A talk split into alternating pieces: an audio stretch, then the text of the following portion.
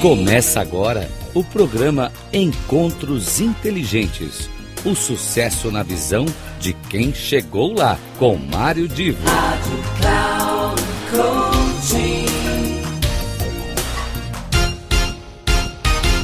Começa agora mais um dos nossos encontros inteligentes e eu já de pronto quero agradecer todos vocês, ouvintes da Rádio Cloud Coaching, pelo expressivo resultado que nos deram agora em maio, eh, na medida em que nós alcançamos 100 mil ouvintes eh, para um trabalho que tem praticamente ainda menos de um ano.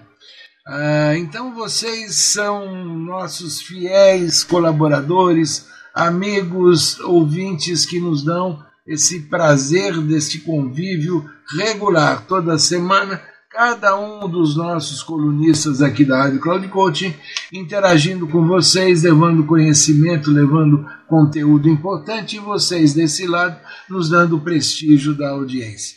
Hoje eu venho com a segunda parte da minha conversa com o Carlos Andrade, o líder CEO da Lidera Sesmans. E na, na primeira parte, na semana anterior, nós estamos falando muito sobre as SESMAS e, inclusive, uma nova, um novo trabalho que ele vem desenvolvendo em empresas um, voltado para o aumento de resultados, de performance de times. E na semana passada eu encerrei com uma pergunta, uma, explorando uma, uma questão que é muito interessante. Quando nós trabalhamos com times, trabalhamos com várias pessoas. A minha pergunta foi qual a diferença que existe entre aplicar um assessment, por exemplo, de liderança, para cada uma das pessoas do time e depois compilar esses resultados em conjunto com todas as ferramentas que hoje a tecnologia nos permite trabalhar.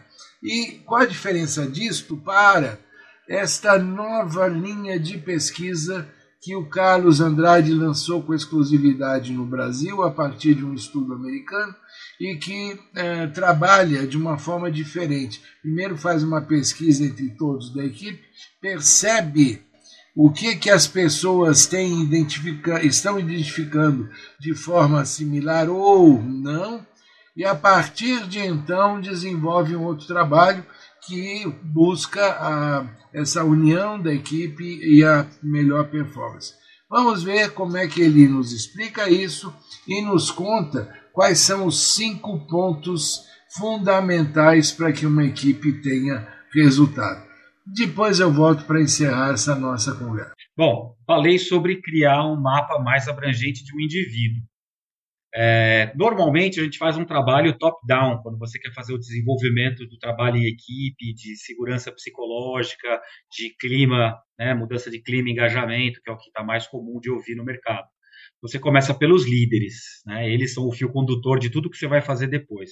Então vamos supor que a gente tenha feito um mapa de cada um desses indivíduos. Eles vão perceber os pontos que são fortes, que ajudam ele a chegar nas metas deles, e aqueles que nem tanto, principalmente aqueles ligados a comportamentos inadequados. Uma pessoa que tem explode muito fácil, que não tem muita paciência, que não é uma boa comunicadora, ou que é muito é, é, técnica ou é muito controladora, ou tem algum comportamento que ela não, que ela percebe, ela detecta dentro do processo que aquele comportamento não está legal. Então, ali ela começa a pensar em desenvolver ela mesma. E a, a, primeira fase do programa de desenvolvimento de inteligência emocional e uso dela como inteligência positiva é a pessoa ser a melhor pessoa possível. Eu não consigo pôr a máscara na criança no avião se eu não tiver de máscara.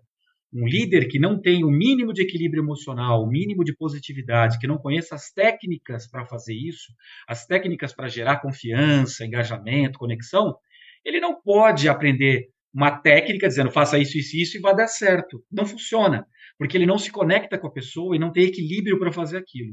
Então, invariavelmente, a gente trabalha com as avaliações e os processos de desenvolvimento individuais, focando esse autodesenvolvimento de inteligência emocional e positiva, para depois trabalhar na equipe. Mas o que acontece?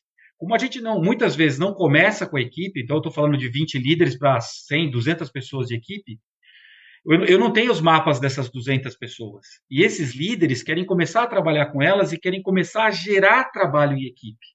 Então, independente desses perfis individuais, desses indivíduos que estão nas equipes, nós vamos trabalhar as dinâmicas que eles têm, como elas estão. Então, aí é interessante que ele entenda como estão as dinâmicas da, do time dele, para saber se eles são coesos e trabalham em equipe. Porque muitas vezes existe uma distorção. É muito comum uh, as pessoas terem, uh, como eu diria, ter, se basearem em coisas muito perigosas dentro da, da, das equipes dele. Por exemplo, uma equipe que não tem conflitos é uma equipe que está bem. Isso é uma armadilha gigantesca. Não quer dizer isso, né?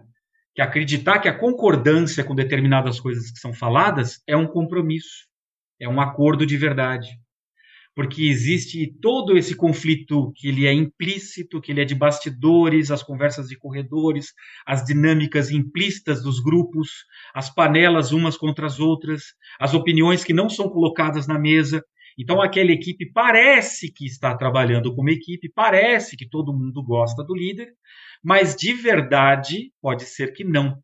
Então, uma vez que ele está se desenvolvendo como pessoa, a gente mergulha ele nas dinâmicas da equipe dele. Aí entra a metodologia do Patrick Lencioni, que escreveu o livro As Cinco Disfunções de uma Equipe, ou seja, as cinco coisas que fazem uma equipe não trabalhar em equipe, que é um livro, se eu não me engano, de 2002, então ele tem 20 anos de mercado aí, muito aceito e com muito sucesso nos Estados Unidos, principalmente, onde ele é consultor de negócios. E eu, nós criamos, né, junto a essa pesquisa focada na metodologia do livro, e a gente adicionou outras duas metodologias. A neurociência da confiança, do Zek, né, do, do, do é, Paul Zek, que ele vai falar, né, ele escreveu essa matéria para a Universidade de Harvard, falando o que, que gera confiança, e também as bases para segurança psicológica. Mas o, o cerne é o trabalho do Patrick Lancioni falando a, a das... falta de confiança é um dos cinco pontos é o primeiro ponto para que você tenha a, a, a, o trabalho em equipe de verdade é a confiança. É o primeiro pilar que você falou. As quatro, as, as cinco coisas que a gente vai falar é segue uma sequência lógica. Então, a primeira é confiança. Se eu não confio nos meus parceiros, no meu líder, na minha empresa, eu não me engajo, eu não trabalho como uma equipe, porque eu sou desconfiado. E isso me trava uma série de outras coisas, a me abrir. E aí em todos a... os aspectos, né? tanto no aspecto moral, ético, eh, de competência, quer dizer, a, a confiança aí é, é de uma maneira ampla em todos os aspectos que o relacionamento profissional vai exigir. É, a confiança, Mário, já que você colocou o ponto, a gente pode dar uma cavadinha mais no assunto, ela tem, a confiança tem de dois tipos. A confiança prática e a confiança emocional. Se eu não tenho as duas, eu não tenho confiança. Qual a confiança prática? A pessoa que está me liderando, ele sabe do que ele está falando, ele é organizado, ele é um bom líder, ele tem experiência, o barco está indo numa direção sólida, a empresa está bem. Então, essa é uma confiança prática. Se ela não existe, explicada de uma maneira muito simples, eu não confio. Porque pode quebrar, o cara tá louco, não vai na direção que eu quero, nossa, isso aqui é loucura, eu não concordo.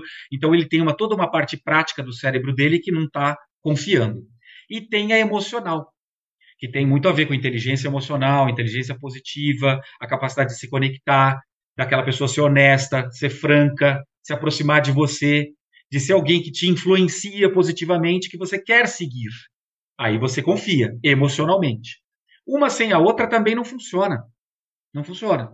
O cara pode adorar você, mas nossa, ele não entende nada do que ele está fazendo. Putz, ele é muito legal, adoro ele, mas cara, é desorganizado e perde as coisas, não sabe o que está fazendo. Então ele passa a ter só uma delas e aí não funciona.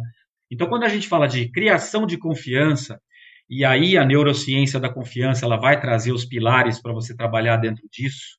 Então você vai ter que trabalhar com reconhecimento, desafio moderado, autonomia, interesse, fornecer informação, sociabilidade, oportunidade de crescimento e vulnerabilidade que se você for perguntar para mim qual é a primeira coisa que eu faço para me conectar com outra pessoa e gerar confiança, é se mostrar vulnerável. Então, esse é o primeiro ponto. Aí você cria confiança. Quando eu crio confiança, eu posso subir o segundo pilar do Patrick Lancioni, dessa técnica de, de, de time, trabalho e equipe, que é o acordo, a discussão, o debate aberto.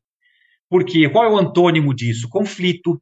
Ele coloca: é, se você tem um local onde eles não entram em conflito, e eu não gosto muito desse termo, então eu costumo colocar que não existe um debate franco e aberto, que conflito nunca é saudável, nunca é positivo, indo aí pela inteligência positiva, pelo Chester Chamini e outros especialistas, a crítica é sempre negativa, o conflito é sempre negativo. Então a gente evita colocar essas palavras. Eu prefiro dizer o debate aberto. Eu não concordo por causa disso, disso, disso. Eu acho que isso não vai dar certo por causa disso, disso, disso. Eu tenho receio disso. Eu não sei como fazer. Ou seja, eu me posiciono perante uma ideia, perante alguma coisa. Se eu confio, eu faço isso. É o segundo passo. Se eu não confio, eu fico quieto. E eu abano minha cabeça dizendo: e aí, nós vamos aumentar as vendas em 50% esse semestre. Vocês concordam? O pessoal balança a cabeça mas sabem que é impossível, que não vai dar para fazer, que esse cara tá louco, mas ninguém tem coragem de falar. Então o, o, o conflito fica velado. O debate não é mais aberto. Ele é no corredor. Você acha que vai dar certo? Ele tá louco. Isso é, isso é meta para inglês ver. E é o que a gente escuta aí, infelizmente, na grande maioria das empresas. E o líder, né, o diretor, o gerente, sai satisfeito, que a equipe concordou, a equipe tá, veste a camisa. Mas ele, no fim, ele acaba não atingindo esse resultado nunca. Mas nesse momento ele tenta isso. Se ele passasse a trabalhar de uma outra forma, ele teria realmente um debate aberto para você ter o terceiro, que é o compromisso. Eu não me comprometo com aquilo que eu não acredito, com alguém que eu não confio. Simples assim. Então, para haver um comprometimento, e aí, gente, é 7,5% esse semestre? É. Nós vamos ter essa estratégia assim, assim, assado? Vai ser isso? Vai. Tamo junto? Tamo. Tem um acordo mesmo. Cada um disse o que vai fazer, cada peça sabe como vai funcionar. Não existe nada sendo falado em corredor, está sendo falado ali dentro. É um compromisso de verdade, onde as pessoas. Se eu falo uma coisa numa reunião e ninguém contesta, tem alguma coisa errada. Ou ela é muito certa e absoluta, que é difícil, ou tem alguma coisa errada. Então, os conflitos, entre aspas, né, os debates abertos, têm que acontecer. Aí vai haver realmente um compromisso. Você vai dissuadir essas questões todas, vai resolver, e aí você está pronto para o quarto ponto, que é responsabilizar. O que, que é isso? Se eu prometi que eu vou entregar um relatório hoje para que o outro cara consiga avançar com a parte dele e eu não entrego, não precisa ser o diretor ou o gerente que vai me cobrar. O meu parceiro de equipe vai lá e fala: Carlos, a gente não se comprometeu a chegar na meta, eu preciso do teu relatório, você vai comprometer todo mundo. O que está acontecendo? Onde é que eu posso te ajudar? Ou seja, é uma responsabilização da equipe toda em torno do que está acontecendo.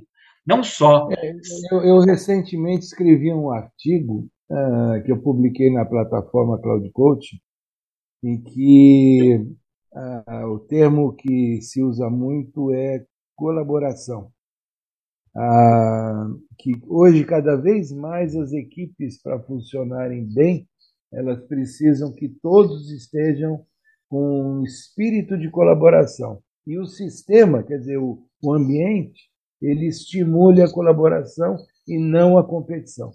Exato. Porque quando você não está trabalhando em equipe, você está trabalhando individualmente, está focando o seu resultado, as suas médias, os seus, as suas metas. Então você acaba não colaborando com ninguém. Você primeiro resolve o teu problema e o buraco está no barco deles. Essas palavras nos, nos, nos, ambientes organizacionais são usadas muito em vão. Ah, aqui é um ambiente colaborativo? É. Mas quando você vai olhar o que é colaboração, não está acontecendo. Ah, você é empático? Sou, mas na verdade não está sendo. Então, quando a gente faz uma avaliação dessa, que ele responde uma série de perguntas, de dinâmicas entre eles, que por trás tem essas, esse interesse de fechar, eu consigo entender onde está onde tá bem, onde não está mal, confiança, debate aberto, ou a, parte do acordo, a responsabilização de um para com os outros num ambiente colaborativo, num ambiente de segurança psicológica, num ambiente positivo, senão nada disso acontece. Aí você tem o topo da pirâmide. Resultado mais alto e perene. Então, você vai, vai atingir resultados 36% maiores do que você, você conseguiria num, num ambiente negativo. E se você não trabalha em equipe, muitas vezes maiores. Eu não tenho estatísticas para isso, mas se você não trabalha em equipe, cada um por si, Deus para todos, com certeza você está alejando os resultados da sua empresa. Agora, se eu trabalho em equipe. Com essa pesquisa, você acelera a identificação do, do ambiente em que a equipe está trabalhando, a dinâmica, Isso. e a partir deste resultado você começa a, digamos, mapear quais serão os melhores caminhos de adequação, seja aplicando a SESMA, seja dando um curso, ou seja, o que vai ser feito, a pesquisa te acelera a identificação, o diagnóstico. Exato. Porque, por exemplo, você dentro das perguntas que foram feitas, eles disseram que eles, que eles veem e os resumos são esses grandes blocos da metodologia. Mas quando você abre e vai dentro da neurociência da confiança ou até outros aspectos, você vai ter lá. Existe um bom equilíbrio entre vida pessoal e profissional? Pode ser um ponto que está atrapalhando todo o processo. Então, ele é muito mais focado e mais específico para entender o quão coesa ela é, porque ele vai ter uma nota para isso, de 0 a 5 né? E ele vai ter um entender se ele é coeso ou não e onde está o degrau que ele mais precisa trabalhar e quais são as atividades que ele mais então precisa trabalhar. Então ele como líder, sabendo desenvolver inteligência emocional e positiva nele, ele vai aplicar nos outros onde é necessário para que o resultado seja imediato. Então é então, foco. Mas quando você aplica a avaliação, você aplica a avaliação para todas as pessoas da equipe para ela entender. Aí, aí, você, você vai, vai consolidar desculpa, os resultados. É, desculpa. Quando eu faço a avaliação, é para os líderes num primeiro momento. Quando eu faço a pesquisa, ela abrange todos ah, os membros então da equipe. É exatamente isso que eu ia falar.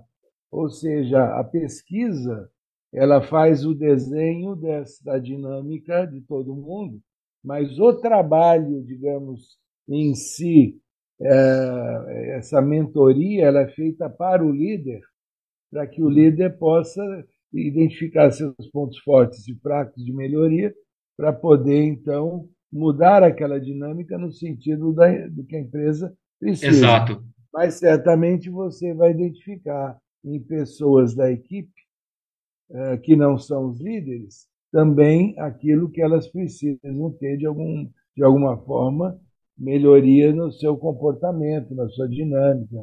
Exato. O que a gente vai fazer, Mário, é arrumar mais soldados para essa batalha. Então, a gente vai formar 20 líderes, que são 20 pares de olhos, observando as pessoas que têm comportamentos inadequados, têm dinâmicas que precisam ser melhoradas. Que ele, pelo que ele aprendeu, pode começar a trabalhar nisso ao longo do tempo, ou solicitar ajuda para que ela sim receba uma tratativa especial uma, coisa mais específica. Então, para as empresas, você consegue otimizar muito o investimento, né? E tem parte, por exemplo, a primeira parte do programa é para todos, onde é o projeto de desenvolvimento pessoal. A parte do desenvolvimento como líder é só para os líderes. Então a gente escalona o programa assim, para que o líder tenha as informações básicas para trabalhar com essas pessoas e saiba identificar os comportamentos positivos e negativos, saiba onde eles estão afetando na dinâmica da equipe e haja. E essas pessoas já entendem a metodologia, já conhecem um pouco de si, e esse terreno fica mais fácil de trabalhar. A gente já deu ali uma arada, já não é uma terra dura e seca. Eles já receberam alguma coisa porque aí facilita esse trabalho desse líder que não tem muita experiência, tá, às vezes, nesse tipo de trabalho, do que ele começar com uma pessoa que tá, não sabe nem do que ele está falando. Então, é assim que os nossos programas de desenvolvimento de liderança e de trabalho em equipe, para gerar engajamento, depende de confiança e de e segurança psicológica. Tudo está interligado numa teia. E a gente faz programas específicos. Baseados Apenas no quê? para confirmar uh, uma, algo que eu suponho, mas eu quero confirmar, existe uh, alguma diferença de, de aplicação da pesquisa, de abordagem, dependendo do segmento de negócio? Por exemplo, uma indústria uh, em que o, o foco seja nos, nos funcionários, o chamado colarinho azul, né? aquele pessoal que trabalha no chão da fábrica uhum. e, portanto, eles, eles estão, estão mais ligados ao processo fabril. Ou, por exemplo, numa empresa de engenharia, aonde a equipe é formada por pessoas que já têm formação superior e tem um, um trabalho mais, digamos, intelectual. Existe diferença ou, a, ou a, na pesquisa ou, ou ela é, a diferença está, digamos, na avaliação? A pesquisa é a mesma? A pesquisa é a mesma e as, os resultados são diferentes em muitos aspectos. A gente, a gente coloca a pesquisa dividida com algum tipo de demografia, até para você ter os grandes blocos de ação, os grandes líderes. Então a gente procura separar onde o líder vai poder atuar. Então você tem o resultado da empresa como um todo e tem as áreas, vamos dizer assim. Desde que a área não seja muito pequena, que exponha a pessoa. Ah, tem três pessoas naquela área, então ela fica ali com medo de dar opinião. Então você acaba juntando com outros blocos para que ela esteja ali nas suas 10, 15, 20 pessoas e ela fique confortável de dar a opinião dela. Mas isso prejudica um pouco nas ações, porque você vai ter que dividir. É, a gente já aplicou essa, essa, essa pesquisa em indústria, em comércio. Um caso interessante recente que a gente teve, nós aplicamos numa empresa que faz essa, essa, essa suporte às famílias quando alguém, algum ente querido falece. Então, ela faz todo o processo funerário, documentação e tudo mais. Uma empresa grande, uma rede grande é, é, no Nordeste. E a liderança estava com muita dificuldade de que as pessoas fizessem aquilo que ela queria né, que elas não acabavam não fazendo, não trabalhavam como equipe como ela queria e a gente aplicou a avaliação. A avaliação das pessoas com relação às ações dela eram muito boas. Com relação à empresa também, só que na tratativa de umas com as outras não tinha respeito nenhum. Então a pesquisa mostrou que ó, o problema aqui é que as pessoas não se respeitam. Elas não, não, não, não têm inteligência emocional para trabalhar entre si com você, líder, até são melhores, mas entre elas, elas acabam sendo ríspidas, acabam sendo muito agressivas entre elas. Então, o trabalho foi feito nesse aspecto. Então, você tem resultados inusitados, né? Muitas vezes fala, não, a liderança está afastada, ou você tem problema de comunicação nesse nível, ou você tem um excesso de estresse. Quando a gente fala de segurança psicológica, já abrange uma série de coisas. Quando a gente fala de confiança, já abrange uma série de coisas. E isso, elas invariavelmente vão afetar os pilares do trabalho em equipe. Então, as perguntas em si, as dinâmicas se, interligam, as metodologias se interligam, e a gente viu essas relações, e do mesmo questionário a gente consegue tirar as informações separadas.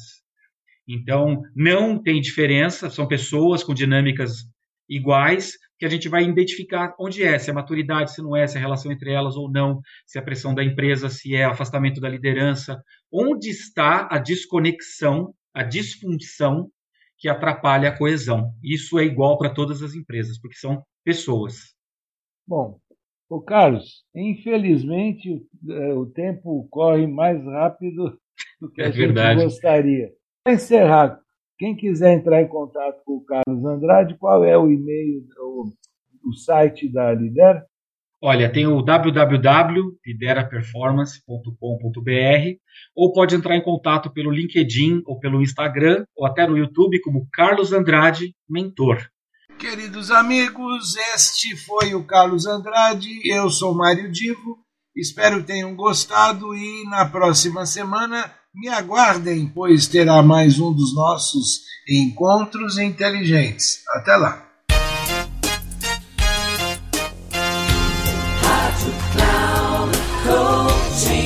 Terminando Encontros Inteligentes. O sucesso na visão de quem chegou lá, com Mário Divo.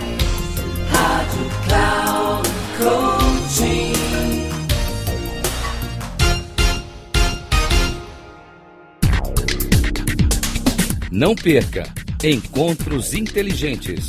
O sucesso na visão de quem chegou lá, com Mário Divo. Sempre às terças-feiras, às 8 da manhã, com reprise na quarta às 12 horas e na quinta às 16 horas, aqui na Rádio Cloud Coaching. Acesse o nosso site radio.cloudcoaching.com.br e baixe nosso aplicativo na Google Store.